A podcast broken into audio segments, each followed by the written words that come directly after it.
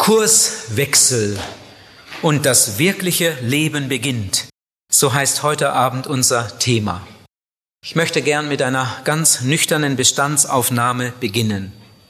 Ich denke, ihr seid alle mit mir einverstanden, wenn ich sage, unsere Welt ist todkrank.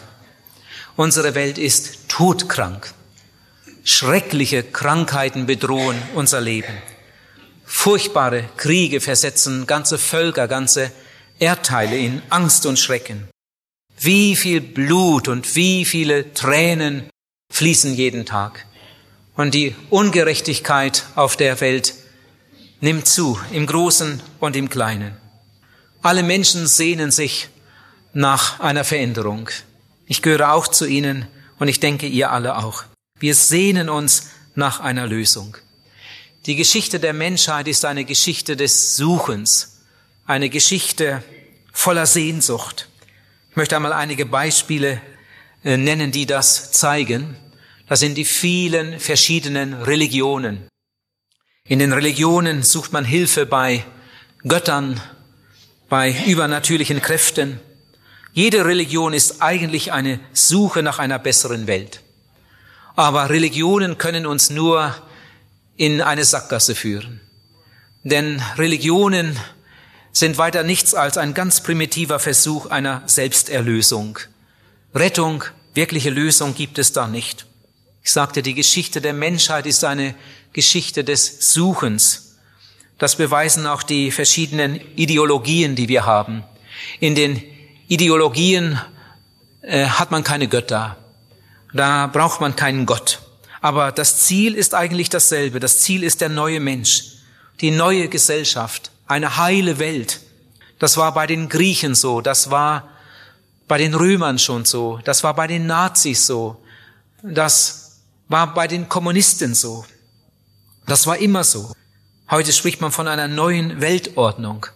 Aber alle diese Versuche, man könnte noch manche andere nennen, alle diese Versuche scheitern an der Unfähigkeit des Menschen. Ein Psychologe hat vor einigen Jahren einmal gesagt, ich habe mir den Satz damals aufgeschrieben, wir haben das Zeug nicht, um eine neue Welt zu schaffen. Bei allem guten Willen, wir haben das Zeug nicht. Wir haben nicht die Fähigkeit, das gewollte Gute auszuführen. Der Mensch scheitert immer wieder an seinem Egoismus. Ein anderer Versuch ist der Humanismus. Im Humanismus braucht man keine Götter, keinen Gott. Man glaubt an den Menschen. Man glaubt, dass der Mensch im tiefsten Grunde gut ist, dass der Mensch entwicklungsfähig ist und dass eines Tages das Gute siegen wird. Aber das ist eine ganz, ganz große Lüge. Der Mensch ohne Gott ist eine Bestie. Goethe hat einmal gesagt, die Menschheit schreitet immer weiter vorwärts, aber der Mensch bleibt immer derselbe. Und er sagt weiter, würde ich mich ungehindert gehen lassen, ich würde mich selbst und meine Umgebung zugrunde richten. Ein Forscher, der die ganze Welt bereist hat, dabei wirklich viel herumgekommen ist, viel gesehen hat und Erfahrungen gesammelt hat, hat gesagt, Inzwischen war er ein alter Mann geworden. Er hat gesagt, Frieden gibt es nur da, wo nie ein Mensch hingekommen ist. Den Satz sollte man sich mal merken und vielleicht zu Hause noch ein bisschen weiter drüber nachdenken. Frieden gibt es nur da, wo nie ein Mensch hingekommen ist. Wo der Mensch hinkommt, da macht er alles kaputt. Ich habe angefangen mit der Bemerkung, unsere Welt ist todkrank. Und die Hauptschuld daran trägt der Mensch selbst. Seit dem Sündenfall ist das so. Seit dem Sündenfall ist die Menschheit in einer von Gott Wegentwicklung. Mit jeder neuen Sünde gehen wir weiter, weiter, weiter von Gott weg. Jede neue Sünde ist wie ein Glied in der Kette, das uns immer weiter von Gott wegzieht. Im zweiten Timotheusbrief, also in der Bibel im Neuen Testament, der Brief heißt darum so, weil der Apostel Paulus ihn an äh, seinen jüngeren Mitarbeiter Timotheus geschrieben hat. Es war der zweite Brief. Und in diesem zweiten Timotheusbrief, Kapitel 3, steht in den Versen 2 bis 4, ich lese das einmal, die Menschen halten viel von sich. Sie sind geldgierig, prahlerisch, hochmütig, schmähsüchtig, den Eltern ungehorsam. Sie sind undankbar, unheilig, lieblos, unversöhnlich, verleumderisch, zuchtlos, wild, dem guten Feind, verräterisch, verwegen und verblendet. Sie lieben den Lebensgenuss mehr als Gott. Das hat Paulus vor fast 2000 Jahren geschrieben. Das war damals seine Beobachtung und genauso ist es heute. Vielleicht ist es heute sogar schlimmer. Von der Bibel her wissen wir, dass das Böse zunimmt, dass das Böse dem Ende zu zur Ausreife kommt. Unsere Welt ist todkrank. Aber jetzt will ich etwas anderes sagen. Ihr Lieben, diese Welt liebt Gott. Diese kaputte Welt, diese gottlose Welt, diese sündige Welt, diese böse Welt, diese Welt liebt Gott. Und in diese Welt sandte er seinen Sohn, Jesus Christus.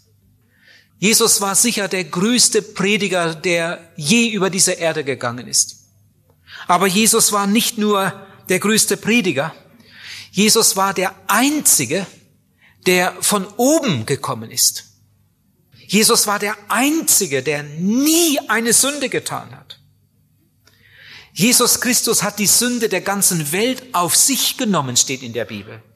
Und dann ist er mit der Sünde der Welt beladen, stellvertretend für uns, für dich und für mich ans Kreuz gegangen. Eigentlich gehörten wir dorthin. Eigentlich müssten die Nägel durch unsere Hände, durch unsere Füße gehen. Aber Jesus ließ sich stellvertretend für uns da annageln. Und dann gab er sein Blut, sein Leben. Dann ist er auferstanden von den Toten. Jesus ist der Sohn Gottes. Er lebt. Er ist nicht im Grab geblieben. Er ist der Retter der Welt. Jesus ist der einzige Erretter.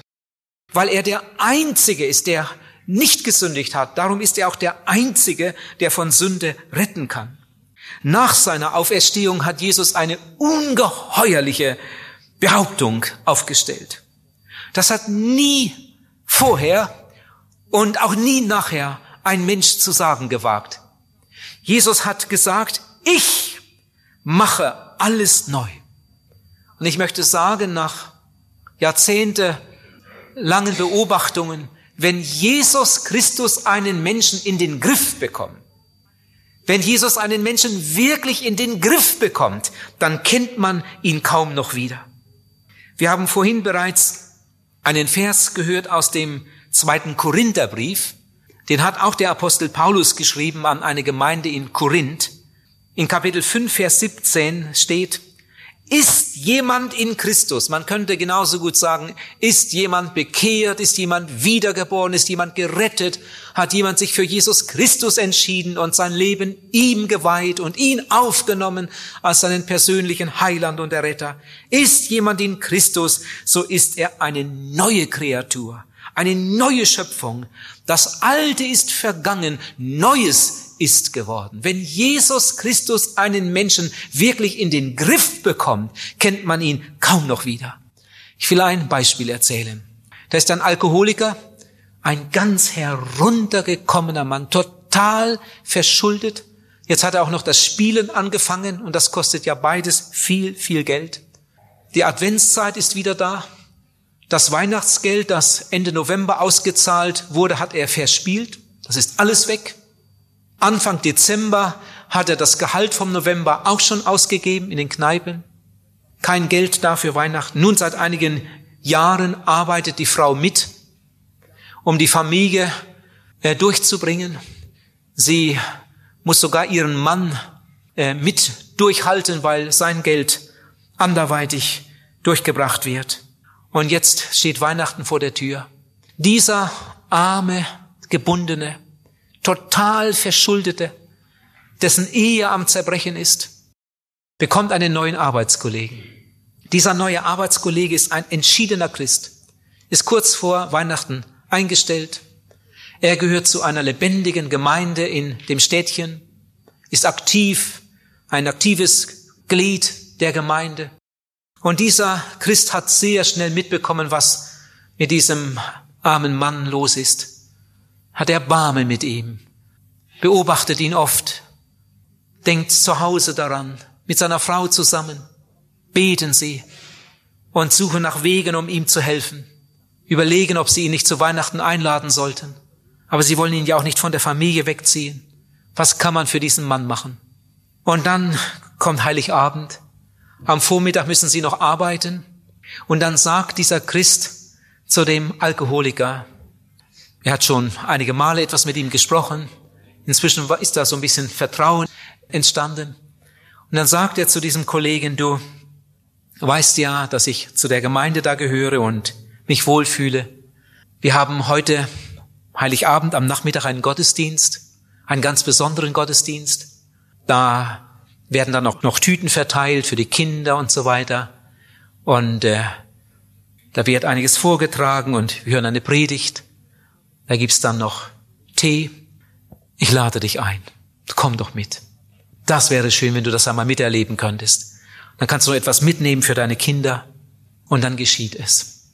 Dieser Alkoholiker kommt mit in den Heiligabend-Gottesdienst. Die Botschaft und alles, was er da erlebt, das hat ihn dermaßen gepackt. Nach der Botschaft gibt es ein Gespräch. Glaubt ihr das wirklich, was ihr hier singt und sagt? Gibt es das wirklich? Es gibt ein Seelsorgegespräch mit dem Pastor der Gemeinde. Ein langes Gespräch. Der Alkoholiker erlebt eine ganz klare Bekehrung, wie die Bibel das nennt. Bekehrung bedeutet, dass ein Mensch der seinen sündigen, verlorenen Zustand eingesehen hat, zu Jesus kommt im Gebet und Jesus sein altes Leben bringt mit der Bitte um Vergebung. Das erlebt dieser Mann. Er nimmt Jesus Christus auf in sein Herz und Leben. Er wird ein total anderer Mensch. Inzwischen ist keiner mehr im Haus. Die Geschenke, die an die Kinder verteilt wurden, die sind vergessen. Er denkt auch nicht mehr daran. Er geht nach Hause, dankbar, überglücklich. Als er zu Hause ankommt, sitzen Frau und Kinder am Tannenbaum. Sie haben versucht, etwas zu singen. Geschenke gibt es in diesem Jahr fast nicht. Eine ganz armseliger Zustand. Der Mann kommt ins Zimmer, die Frau erschrickt, die Kinder erschrecken. Der ist doch sicher wieder voll bis oben hin. Wo kommt er jetzt her? Der Mann kommt rein, geht zu seiner Frau, die will Geist mit ihm zu tun haben. Geht zu seiner Frau, er will sie umarmen, sie schiebt ihn zurück. Er bittet um Verzeihung und sagt zu seiner Frau, es ist wieder Weihnachten. Ich habe auch diesmal nichts für dich, gar nichts. Und trotzdem, trotzdem habe ich etwas mitgebracht. Du bekommst heute einen ganz neuen Mann. Die Frau begreift überhaupt nichts. Ein Nüchterner kann ja so etwas wohl nicht sagen. Dann geht er zu seinen Kindern, sind gar nicht begeistert. Mit dem Vater können sie schon lange nichts mehr anfangen. Er geht zu seinen Kindern, entschuldigt sich bei den Kindern, sagt den Kindern, auch für euch habe ich kein Geschenk. Und trotzdem bekommt ihr heute etwas. Ihr bekommt heute einen ganz neuen Vater. Der Mann bleibt zu Hause. Frau und Kinder verstehen nicht, was hier abläuft. Das Gespräch setzt sich fort im Schlafzimmer. Der Mann erzählt, was er in der Gemeinde erlebt hat. Die Frau kann das alles nicht begreifen. Aber sie merkt, irgendwas ist da passiert. Der Mann sagt, ich möchte morgen früh wieder in den Gottesdienst. Am liebsten würde ich euch ja mitnehmen. Die Frau ist so gespannt. Sie möchte wissen, was da passiert ist. Am anderen Morgen kommen Frau und Kinder mit in den Gottesdienst. Sie erleben einen Gottesdienst, wie sie ihn vorher nie erlebt haben in dieser Gemeinde. Sie gehen noch einige Male mit und dann gibt es Seelsorge auch bei der Frau. Die Frau übergibt ihr Leben Jesus. Inzwischen sind Jahre vergangen. Eine total neue Ehe und Familie. Die beiden sind Mitarbeiter in der Gemeinde. Die Kinder haben ihr Herz für Jesus geöffnet und fühlen sich wohl in der Gemeinde. Wenn Jesus Christus einen Menschen in den Griff bekommt, dann kennt man ihn kaum noch wieder. Das ist meine Beobachtung seit Jahren und darum wage ich, das zu behaupten. Kurswechsel und das wirkliche Leben beginnt. Jesus sagt, ich mache alles neu. Diese Botschaft verkündigen wir hier heute Abend. Wir stellen damit eine ungeheuerliche Behauptung auf. Jesus kann alles verwandeln. Jesus hat gesagt, ich mache alles neu. Vielleicht möchte jemand fragen, du, wird diese Behauptung nicht täglich widerlegt? Das predigt die Kirche ja schon 2000 Jahre. Aber stimmt das wirklich? Stimmt die Bibel wirklich? Wir sehen doch das Leben. Wir sehen doch, was um uns herum passiert. Jemand sagt, die Christen haben doch total versagt. Die christlichen Völker haben die meisten Ehescheidungen. Die Frommen haben uns total enttäuscht. Ein Gastarbeiter, der einige Zeit in Deutschland ist, bekommt Besuch aus seinem Heimatland. Sie sind alle Moslems.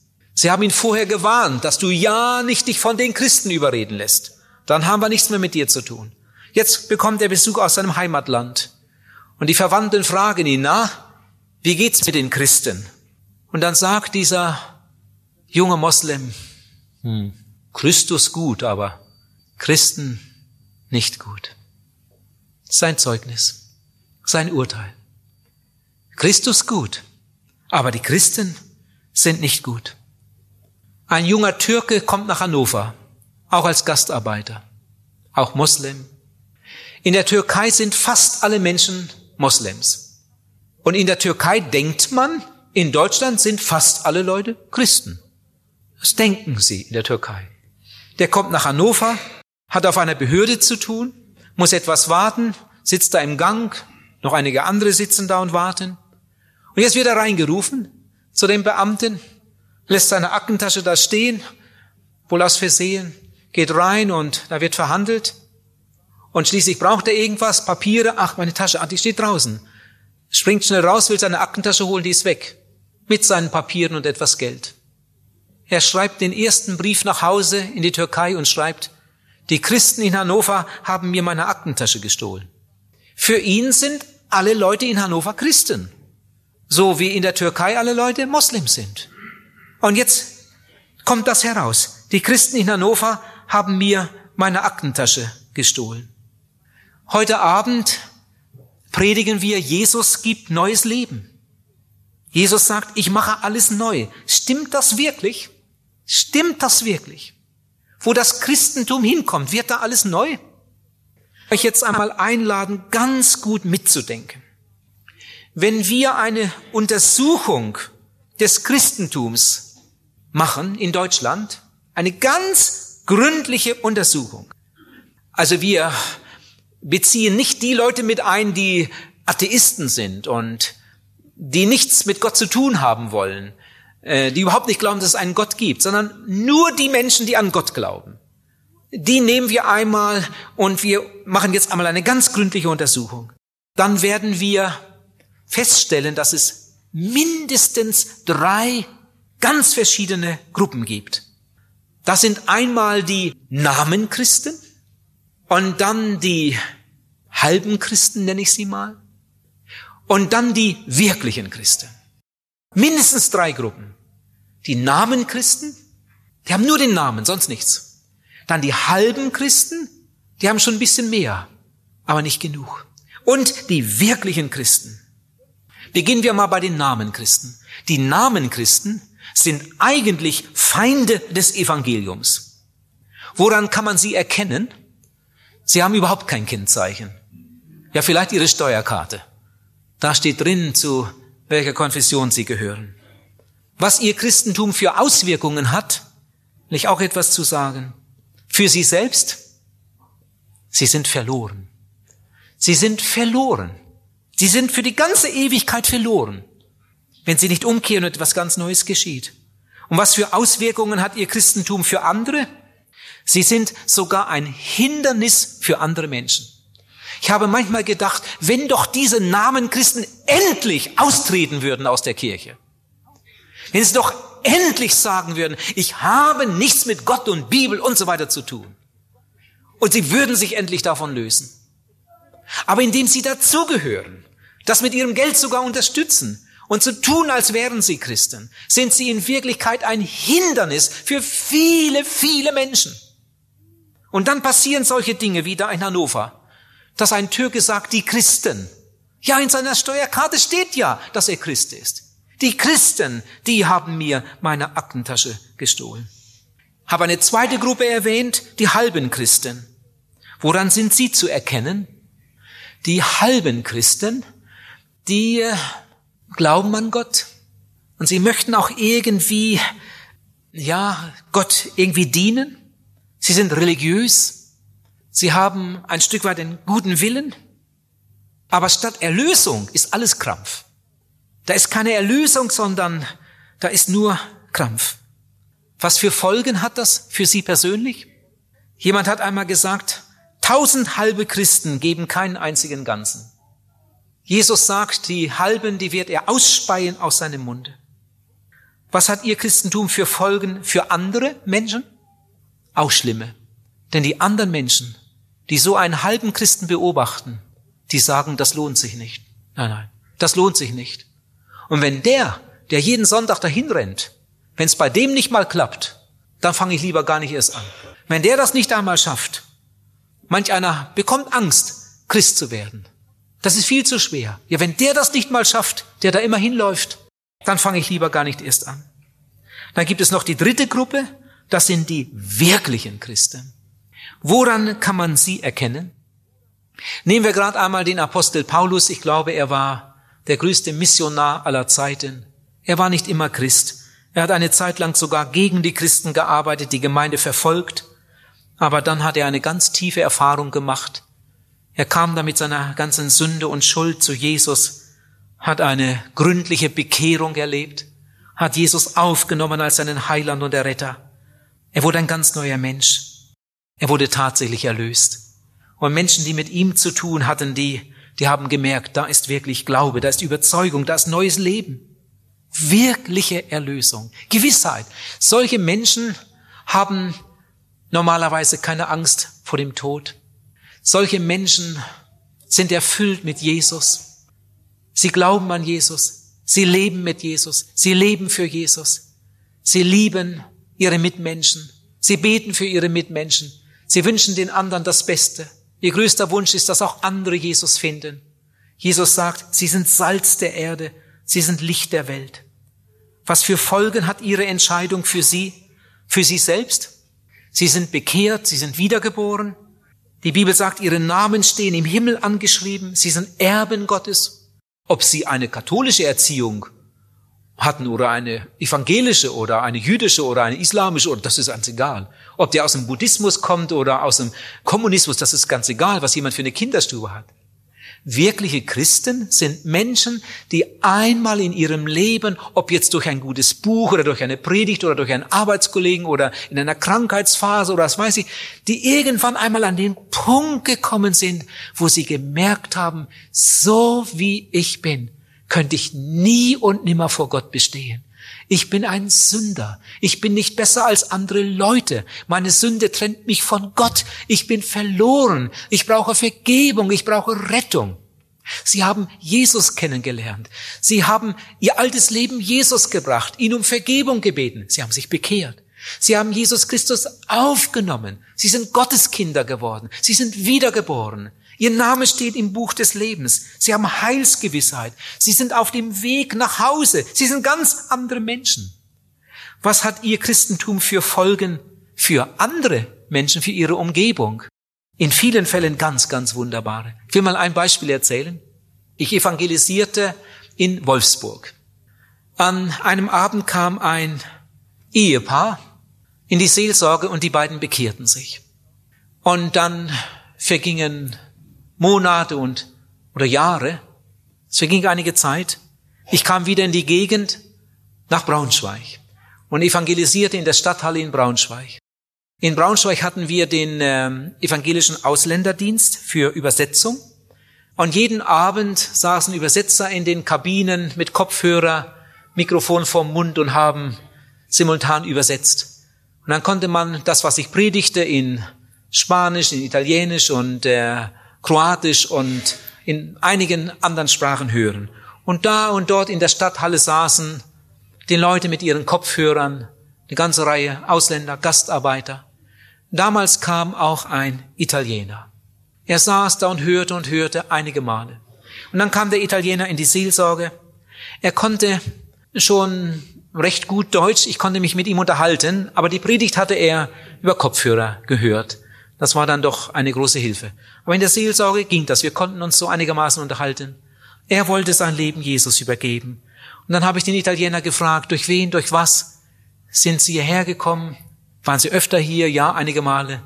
Durch wen sind Sie hergekommen? Dann sagt er, oh, durch Bodo. Als ich den Namen Bodo hörte, den gibt's ja nicht so oft, da war mir gleich die Geschichte wieder gegenwärtig. War das womöglich der Bodo, der sich da vor einiger Zeit in Wolfsburg bekehrt hatte?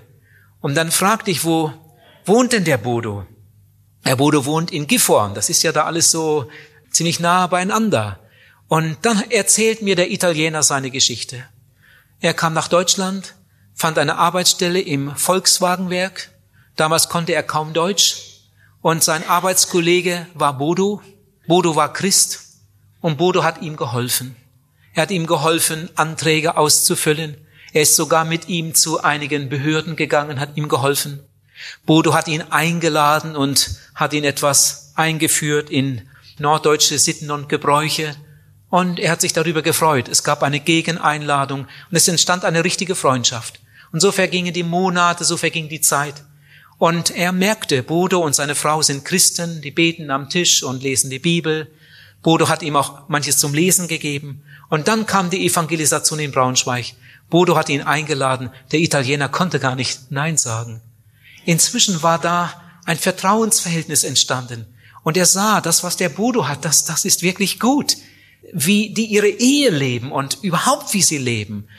Wenn alle Christen so wären, wie Bodo und seine Frau.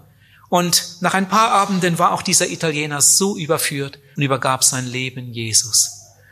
Oh, ihr Lieben, wie viele Gastarbeiter in Deutschland hätten längst ihr Leben diesem Jesus übergeben, wenn sie solche Arbeitskollegen und solche Nachbarn gehabt hätten wie Bodo. Wie viele Menschen in Deutschland, auch Christen, hier schuldig werden, weil ihr Vorbild so schlecht ist, ihr Zeugnis bei den anderen nichts ausrichtet. Gut, aber jetzt will ich doch schnell weitermachen. Frage, wie werde ich nun ein neuer Mensch? Wie werde ich ein Kind Gottes? Wie werde ich gerettet? Wie werde ich ein Segen für andere? Erstens, du musst erkennen, dass du von Natur kein Kind Gottes bist. Du bist verloren. Zweitens, du musst erkennen, dass du es nicht durch eigene Anstrengung wirst. Erlösung ist ein Geschenk. Drittens, du musst erkennen, dass nur Jesus Christus neues Leben geben kann. Zum Ersten, ich habe gesagt, du musst erkennen, dass du von Natur kein Kind Gottes bist. Einige werden jetzt hellhörig, einige sind gar nicht einverstanden. Wie bitte? Wir sind doch alle Kinder Gottes. Oh nein, das stimmt nicht. Wir sind nicht alle Kinder Gottes. Wir sind alle Geschöpfe Gottes. Wir sind alle Geschöpfe Gottes und Gott hat uns sehr, sehr lieb. Aber durch den Sündenfall sind wir von Gott getrennt. Gott liebt uns immer noch und Gott möchte uns retten. Kind Gottes wird man, wenn man sich bekehrt und Jesus Christus als seinen Heiland und Retter annimmt. Du musst einmal erkennen, dass du von Natur kein Kind Gottes bist. In Römer 5, Vers 12 steht, wir sind alle unter der Macht des Todes, weil wir alle gesündigt haben. In 1. Johannes 5 steht sogar, die ganze Welt ist in der Gewalt des Bösen. Und Römer 3, Vers 23 sagt, es gibt keinen Unterschied. Es gibt keinen Unterschied. Ich lese gleich weiter, ich füge nur etwas ein. Gemeint ist an dieser Stelle, es ist kein Unterschied zwischen Juden und Heiden. Es ist kein Unterschied vor Gott. Man kann das jetzt noch weiter ausdehnen. Es ist kein Unterschied, ob jemand Deutscher ist oder Russe oder Amerikaner oder Däne. Es ist kein Unterschied, ob Mann oder Frau, ob alt oder jung, ob reich oder arm, ob schwarz oder weiß. Es ist kein Unterschied, ob katholisch oder evangelisch, ob orthodox oder Jude. Es ist kein Unterschied. Sie haben alle gesündigt und sind von der Herrlichkeit Gottes ausgeschlossen. Jesus sagt in Johannes 3, Vers 16, was vom Fleisch geboren wird, das ist Fleisch. Wir sind keine Engel, sondern wir sind Fleisch und Blut. 1. Korinther 15, Vers 50 sagt, Fleisch und Blut können das Reich Gottes nicht ererben. In Römer 6, Vers 13 sagt Paulus, unsere Glieder sind Werkzeuge der Ungerechtigkeit. So wie man mit dem Hammer den Nagel einschlägt, so wie man mit dem Pinsel die Wand streicht, so wie man mit dem Spaten den Garten umgräbt, so hat der Teufel uns gebraucht, missbraucht. Wir sind Werkzeuge in seiner Hand. Er hat uns missbraucht. Unsere Hände haben in der Sünde gegraben. Unsere Füße sind Sündenwege gegangen. Unsere Lippen sind Lügenlippen. Unsere Augen unrein. Unsere Ohren unrein. Werkzeuge der Ungerechtigkeit. Unsere Frage hieß, wie werde ich ein richtiger Christ? Wie werde ich ein Kind Gottes? Wie werde ich ein neuer Mensch? Und ich habe gesagt, du musst erst einmal erkennen, dass du von Natur kein Kind Gottes bist. Lieber Zuhörer, hast du das erkannt? Siehst du das ein? Das ist der erste Schritt. Dann kommen wir zum zweiten.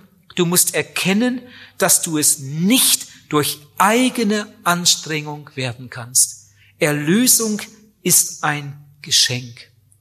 In Römer Kapitel 7 sagt der Apostel Paulus, wir sind unter die Sünde verkauft. Hör mal. Beim Sündenfall passierte das. Wir sind unter die Sünde verkauft. Wenn man etwas verkauft, dann äh, gibt es hier einen, einen Wechsel, einen Eigentümerwechsel. Wir sind unter die Sünde verkauft. Wessen Eigentum sind wir denn? Vielleicht hast du das noch nie gehört, vielleicht hast du das noch nie gedacht. Durch den Sündenfall, infolge des Sündenfalls und der eigenen Sünde, die wir dann noch dazu gemacht haben, stehen wir unter einem Rechtsanspruch des Teufels. Hört sich furchtbar an, oder? Aber so ist es. Manchmal trifft man Menschen, die sagen, ich bin mein eigener Herr. Das stimmt ja gar nicht. Keiner kann das sagen.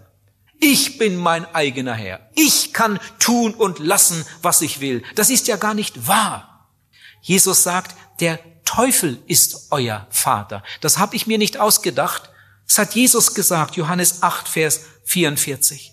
Der Teufel ist euer Vater. In 1. Johannes 3, Vers 8 steht, wer Sünde tut, der ist vom Teufel. Ist einer hier, der noch nicht Sünde getan hat? Hast du auch schon Sünde getan? Dann bist du vom Teufel. Wer Sünde tut, der ist vom Teufel. Wer Sünde tut, Johannes 8, Vers 34, wer Sünde tut, der ist der Sünde Knecht.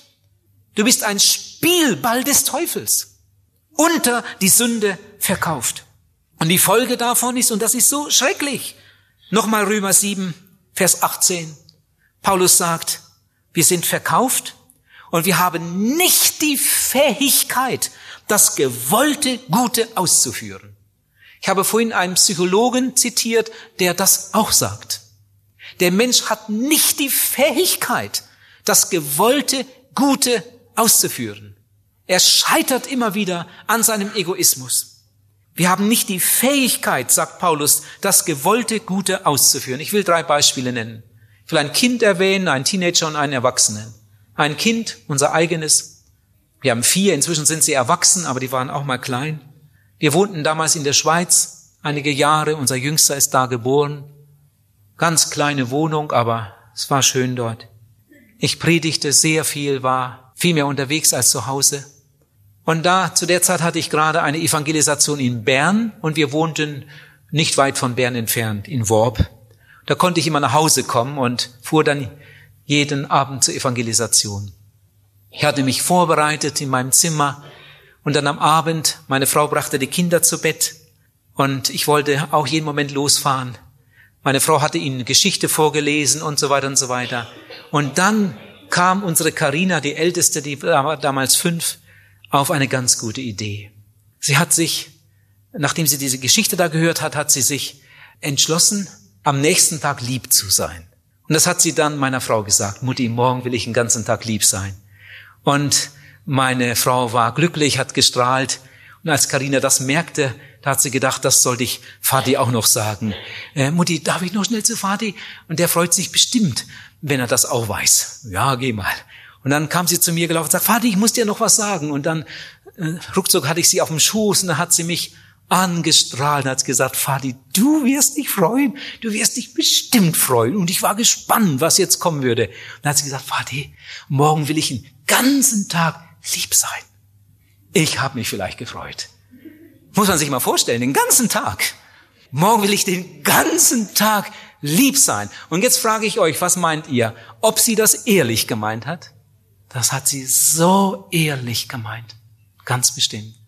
Ich wusste schon im Voraus, dass das nichts wert, aber solche Vorsätze sind trotzdem gut und wir müssen sie dabei unterstützen. Ich habe mich gefreut und wir haben uns dann verabschiedet. Sie ging ins Bett und ich fuhr nach Bern. Kam sehr spät nach Hause, war weit nach Mitternacht, todmüde. Am anderen Morgen in aller Frühe da war was los im Kinderzimmer und Karina weinte und da bin ich raus und hab gefragt, was ist denn hier passiert? Und Karina sagt dann, Danny hat mir was weggenommen. Sie hatte mir, oh ja, das habe ich vergessen vorhin zu sagen, sie hatte mir an dem Abend noch gesagt, Vati, und wenn Danny mir was wegnimmt, dann nehme ich mir einfach was anderes, wir haben ja Spielsachen genug. Das hatte sie mir noch gesagt. Und nun da großes Geschrei, Danny hatte ihr was weggenommen. Und dann habe ich gesagt, aber Karina, hast doch gestern Abend mir gesagt, wir haben Spielsachen genug. Und sagte, ja, ja, wir haben Spielsachen genug. Ja, Danny hat doch Spielsachen genug. Und jetzt nimmt er ausgerechnet das, was doch ihr gehört und, und weinte bitterlich. Nun, ich konnte sie dann irgendwie trösten und wir konnten noch ein bisschen weiter schlafen. Aber das war ein Erlebnis für mich. Ihr Lieben, das können wir schon bei Kindern beobachten. Manchmal können sie uns so mit ihren treuen Augen ansehen und uns etwas versprechen. Und wir merken, das Kind meint es wirklich ehrlich. Und am nächsten Tag kommt es wieder an seine Grenzen und schafft es wieder einmal nicht. Ich habe einen Konfirmandenunterricht mitgemacht bei einem ganz strengen Pastor und und äh, oh, wir mussten lernen, wir mussten lernen. Hat mir nicht geschadet, aber äh, damals war das ganz schön hart. Was haben wir für Bibelsprüche gelernt und Psalmen auswendig gelernt und, und Gesänge von Paul Gerhard, Gesänge mit zwölf Versen. Die kann ich heute noch her sagen. Die haben wir damals auswendig gelernt. Und dann kam die Konfirmation. Und irgendwie habe ich das ernst gemeint. Jetzt werde ich ein richtiger Christ, habe ich gedacht. Jetzt werde ich ein richtiger Christ. Jetzt werde ich konfirmiert und dann darf ich zum ersten Mal im Leben zum Abendmahl gehen. Ich bekam auch einen Hut zur Konfirmation. Das war damals noch so. Und zum ersten Mal im Leben eine lange Hose. Bis dahin hatte ich nur kurze Hosen und so lange Wollstrümpfe mit Strumpfbändern. Und zur Konfirmation zum ersten Mal einen richtigen Anzug und einen Hut. Das war damals noch so, besonders in den Dörfern. Ja, und dann kam die Konfirmation, wir waren in der Kirche und, und da wurde gesungen und der Pastor hat das alles so ernst gesagt. Jungs und Mädchen, jetzt ja. Und ich, ich wollte das auch. Ich wollte ein richtiger Christ sein. Und dann sind wir nach Hause und dann kam das große Fest. Die Verwandten waren alle da, die große Bauernstube übervoll und, und dann kam der große Augenblick und ich habe gezittert. Meine Eltern wollten, dass ich laut betete am Tisch. Zum ersten Mal im Leben. Das gab es bei uns sonst überhaupt nicht. Aber bei der Konfirmation musste das sein. Musste ich aufstehen und musste beten, komm Herr Jesus, unser Gast segnen, was du uns beschert hast. Amen. Ja, gut, und da haben wir gegessen. Das war alles wunderbar, wunderbar. Und, und ich habe wohl gleich von der ersten Sorte zu viel genommen, von der zweiten auch. Und dann kamen noch so viele Gänge und ich war schon lange satt. Und das ging auch unheimlich lange. Und dann kam mein Freund, der Helmut, der war auch konfirmiert. Der guckte schon um die Ecke, stand auf dem Flur und macht so. Und ich konnte doch da nicht raus. Ein paar Mal habe ich gefragt, Mama, darf ich nicht aufstehen? Und ich, Junge, da mocht man doch nicht. Bei uns sprach man nur Plattdeutsch. Und dann gewartet und gewartet und, und nachher nochmal gefragt, Mama, darf ich jetzt nicht aufstehen? Und dann hat sie gesagt, naja, gut, dann geh mal. Und dann bin ich raus. Ich war gerade auf dem Flur, da stand der Helmut fast in die Tasche und zieht eine Schachtel Zigaretten raus. Oh, wo hast denn die her? Aha. Fast in die andere Tasche Streichhölzer. Auch so. Und dann gingen wir über die Diele und sagte Helmut, Wilhelm, wir sind konfirmiert. Na ja, jetzt sind wir Männer. Jetzt wird erstmal geraucht. Und dann sind wir hinter den Schweinestall, saßen da auf dem Stroh, dann haben wir so ganz elegant die Zigarette angezündet, ein Streichholz weggeworfen und dann, wumm, dann brannte das Stroh. Ich kann euch sagen, wir haben geschrien. Und dann kamen die Konfirmationsgäste mit Eimern und haben gelöscht. Da wäre beinahe der ganze Bauernhof abgebrannt. Ihr Lieben, an dem Tag, als ich mir vorgenommen hatte, jetzt will ich ein richtiger Christ sein und jetzt will ich für Gott leben, an dem Tag habe ich meinen Eltern den größten Kummer gemacht. Wir haben einfach nicht die Fähigkeit aus uns, das gewollte Gute auszuführen. Ich habe aus dem guten Buch Jesus unser Schicksal etwas rausgeschrieben. Pfarrer Willem Busch fragt einen jungen Bergmann, sind Sie, wie Sie sein sollen? Er sagt, ich bin, wie ich bin. Hören Sie, sind Sie, wie Sie sein sollen? Das ist keiner. Sie weichen mir aus. Ich fragte nicht nach den anderen. Sind Sie, wie Sie sein sollen? Nein. Ja, warum ändern Sie sich denn nicht? Der Bergmann überlegt. Busch antwortet, weil sie nicht können. Weil sie nicht können. Das schaffst du nicht. Das kannst du dir noch so fest vornehmen. Das schaffst du nicht. Wir haben nicht die Fähigkeit, das gewollte Gute auszuführen. Aber jetzt hört. Jetzt kommt etwas ganz Interessantes, ganz Wichtiges. Für mich war das einmal ein unheimliches Problem. Ich war zum Glauben gekommen, hatte mich bekehrt, hatte Jesus angenommen, fing an, die Bibel zu lesen. Das wurde mit einmal mein wichtigstes Buch. Und ich glaubte, das stimmt, was da drin steht. Die Bibel ist nicht voller Widersprüche, wie manche Leute sagen. Die Bibel stimmt. Und dann habe ich gelesen, wir haben nicht die Fähigkeit, das gewollte Gute auszuführen. Und ein Stück weiter lese ich bei Johannes, 1. Johannes 5, Vers 3, seine Gebote sind nicht schwer. Das hat mich in Not gebracht, kann ich euch sagen. Paulus sagt, wir haben nicht die Fähigkeit, das gewollte Gute auszuführen. Und Johannes, der Jünger Johannes sagt, seine Gebote sind nicht schwer. Ja, wer hat denn jetzt recht? Ist das nicht ein ganz gravierender Widerspruch? Der eine sagt, ich habe nicht die Fähigkeit und der andere sagt, seine Gebote sind nicht schwer. Ja, was stimmt denn hier? Ihr Lieben, solche Probleme werden meist ganz schnell gelöst, aufgelöst, wenn wir ein bisschen weiterlesen. Man darf nicht Bibelstellen aus dem Zusammenhang herausreißen. Der Satz ist ja noch gar nicht zu Ende. Johannes sagt, seine Gebote sind nicht schwer, denn alles, was aus Gott geboren ist, überwindet die Welt. Alles, was aus Gott geboren ist, überwindet die Welt. Das ist das Geheimnis, die Wiedergeburt. Das ist das Geheimnis. Paulus sagt, ich vermag alles durch den, der mich stark macht. Paulus sagt, wir überwinden weit durch den, der uns geliebt hat. Das ist das Geheimnis, die Wiedergeburt, das total neue Leben. Und das ist keine Utopie, sondern das ist Wirklichkeit. Aber wie geschieht denn das? Und jetzt sind wir beim wichtigsten Punkt dieses Abends. Wie geschieht das? Ich komme jetzt zum dritten Punkt. Ich muss erkennen, dass nur Jesus von der Sünde erretten und neues Leben geben kann. Nur Jesus, nicht Religion, nicht Ideologie, nicht Humanismus. Das sind alles ganz primitive Versuche einer Selbsterlösung. In Hebräer Kapitel 9, Vers 22 steht, ohne Blutvergießen gibt es keine Vergebung der Sünde. Hast du das schon mal gehört? Ohne Blutvergießen gibt es keine Vergebung der Sünde. Wenn Jesus Christus nicht auf Golgatha für deine Sünde gestorben wäre, gäbe es für dich keine Erlösung. Und wenn du nicht zu Jesus Christus gehst und dir deine Sünden von ihm vergeben lässt, wenn du nicht ihn aufnimmst als deinen Heiland und der Retter, wenn du ohne Wiedergeburt weiterlebst, dann wirst du immer der Unterlegene sein. Und du wirst am Ende durchfallen und das Ziel verfehlen. In 1. Johannes 1, Vers 12 steht, wer Jesus aufnimmt, wird wiedergeboren. Wer Jesus aufnimmt, wird ein Gotteskind. Wer Jesus aufnimmt, wird von Gott geboren, wird ein neuer Mensch. Und nochmal die Bibelstelle von Johannes, 1. Johannes 5, Vers 4. Was aus Gott geboren wird, das überwindet die Welt. Ihr Lieben, ich weiß wohl, Nachfolge Jesu ist kein Spaziergang.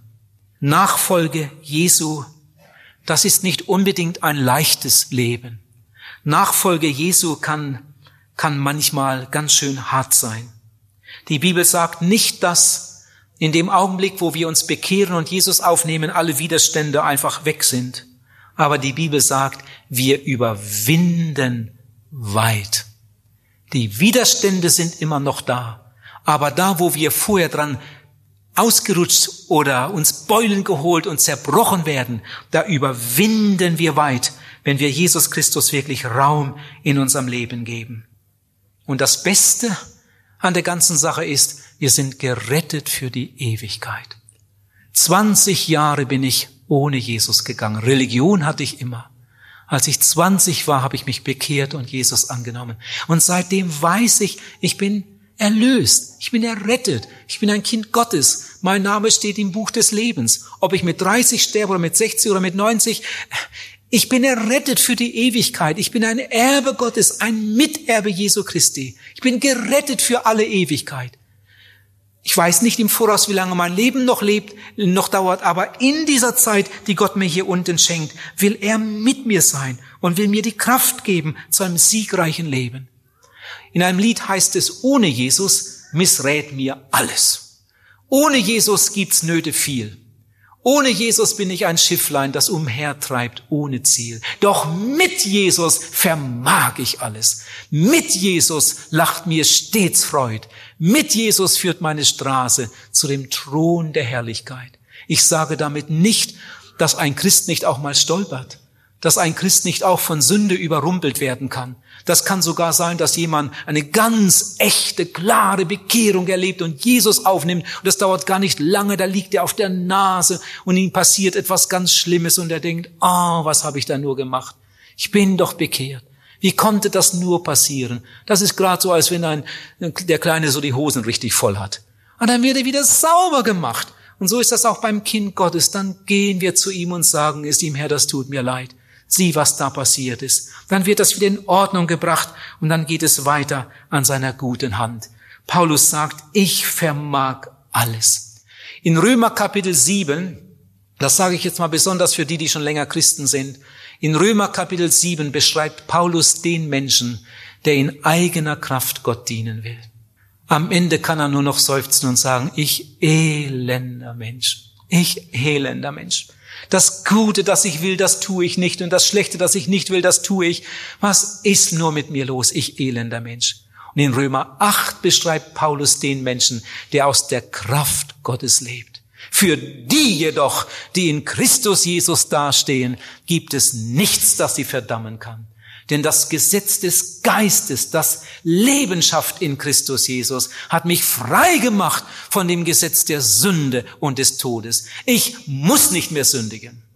Ich muss nicht mehr lügen. Ich muss nicht mehr neidisch sein. Ich muss nicht mehr geizig sein. Ich muss nicht mehr diese Dinge tun. Wenn es mir irgendwo passiert und plötzlich merke ich, oh, das war nicht gut, dann eile ich schnell zu Jesus und sage ihm, Herr, sieh, was da passiert ist. Es tut mir so leid. Er vergibt es mir auf der Stelle und dann darf ich wieder weitergehen und mich freuen an seiner Erlösung, an seinem wunderbaren Heil. Ich evangelisierte in Basel, um noch ein Beispiel zu erzählen. An einem Abend war ich mit der Predigt fertig, da kam ein junger Mann. Äh, man sah ihm an, dass in seinem Leben viel kaputt war. Total verschuldet, und noch manches andere war da kaputt. Freundschaft gerade zerbrochen und so weiter und so weiter, zu Hause rausgeschmissen. Und nun stand er da und der junge Mann fragt mich, äh, glauben Sie das wirklich, was Sie da gepredigt haben? Die Frage habe ich schon öfter gehört. Glauben Sie das wirklich, was Sie da gepredigt haben? Natürlich habe ich gesagt, das glaube ich. Sicher glaube ich das, sonst würde ich das nicht sagen. Meinen Sie, dass das auch bei mir funktionieren würde? Ganz gewiss. Wenn sie das tun, was die Bibel sagt, wird Gott tun, was er verheißt. Und dann sind wir in die Seelsorge. An dem Abend habe ich lange, lange mit dem Hermann zusammengesessen.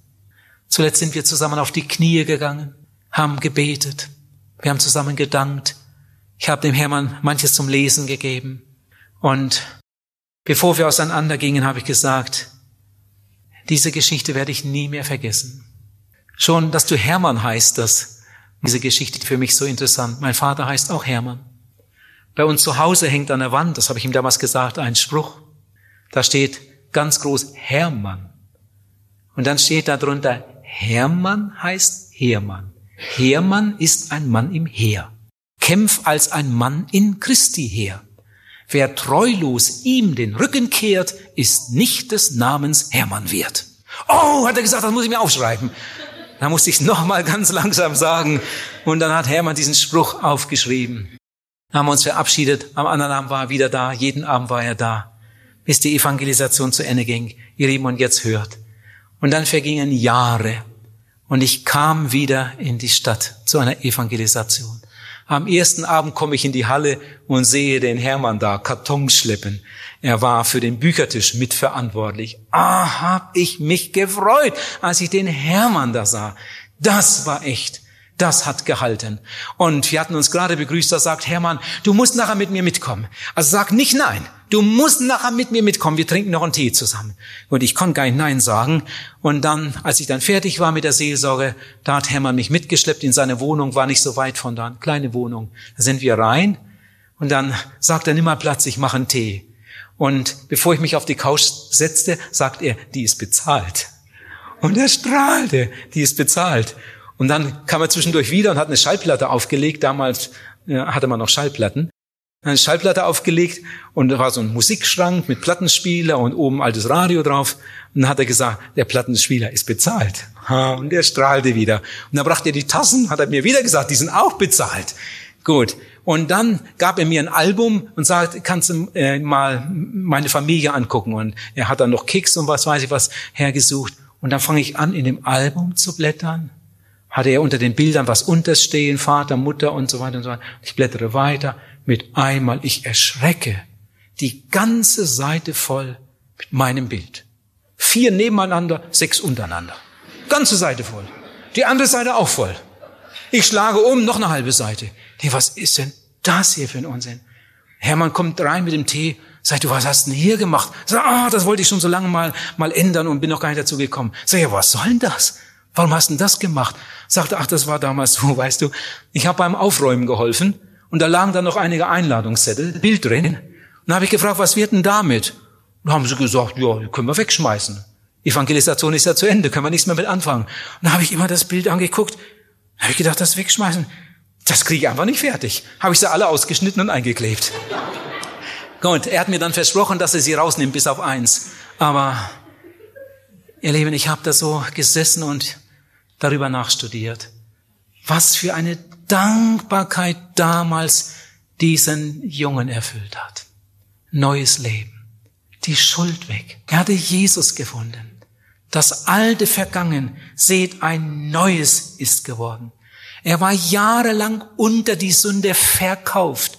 Und dann kam Jesus und hat ihn freigekauft und hat sein Leben total neu gemacht. Die Bibel ist wahr. Das wage ich zu behaupten. Nach 36 Jahren evangelistischen Dienst. Die Bibel ist wahr. Jesus kann alles verändern. Jesus hält sein Wort. Wenn du zu ihm kommst, dann wirst du das auch genauso erleben. Jesus sagt, ich mache alles neu. Die Bibel ist wahr. Jesus kann alles verändern. Aber das andere ist auch wahr. Das muss ich auch noch sagen. In Johannes 3, Vers 36 steht, wer Jesus nicht aufnimmt, wird das Leben nicht sehen, sondern der Zorn Gottes bleibt über ihm. Das ist furchtbar. Dass es so viele Menschen gibt, denen kannst du das erklären noch und noch. Es gibt Leute, die haben die besten Predigten gehört. Und sie gehen nach Hause und das alte Luderleben geht weiter. Es gibt Menschen, die könnten schon lange bekehrt sein, wenn sie nur wollten. Gott hat ihnen schon manch eine Möglichkeit gegeben, aber sie wollen einfach nicht. Wir haben es gestern Abend gelesen, sie lieben die Sünde mehr als Gott. Und die meisten Menschen leben in der Sünde und sterben in der Sünde. Und einmal müssen sie vor dem Richter stehen. Was wird das für ein Erschrecken geben? Und dann geht ihr Weg in die ewige Nacht. Ihr Lieben, Gottes Wunsch ist der neue Mensch hier auf der Erde. Gottes Wunsch ist der neue Mensch. Du musst nicht so kaputt weiterleben. Du musst nicht länger ein Sklave der Sünde bleiben. Deine Ehe kann neu werden. Deine Familie kann neu werden. Dein Leben, dein Denken, dein Reden, dein Wortschatz, alles kann sich verändern. Du musst nur zu dem kommen, der das ganz allein kann. Das ist Gottes Wunsch, der neue Mensch. Und Gottes Ziel ist, dass wir einmal Erben seiner Herrlichkeit sind.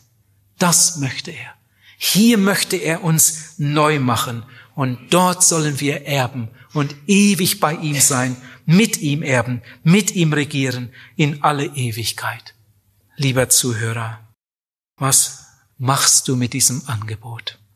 Sag, was machst du mit diesem Angebot? Was machst du mit Jesus?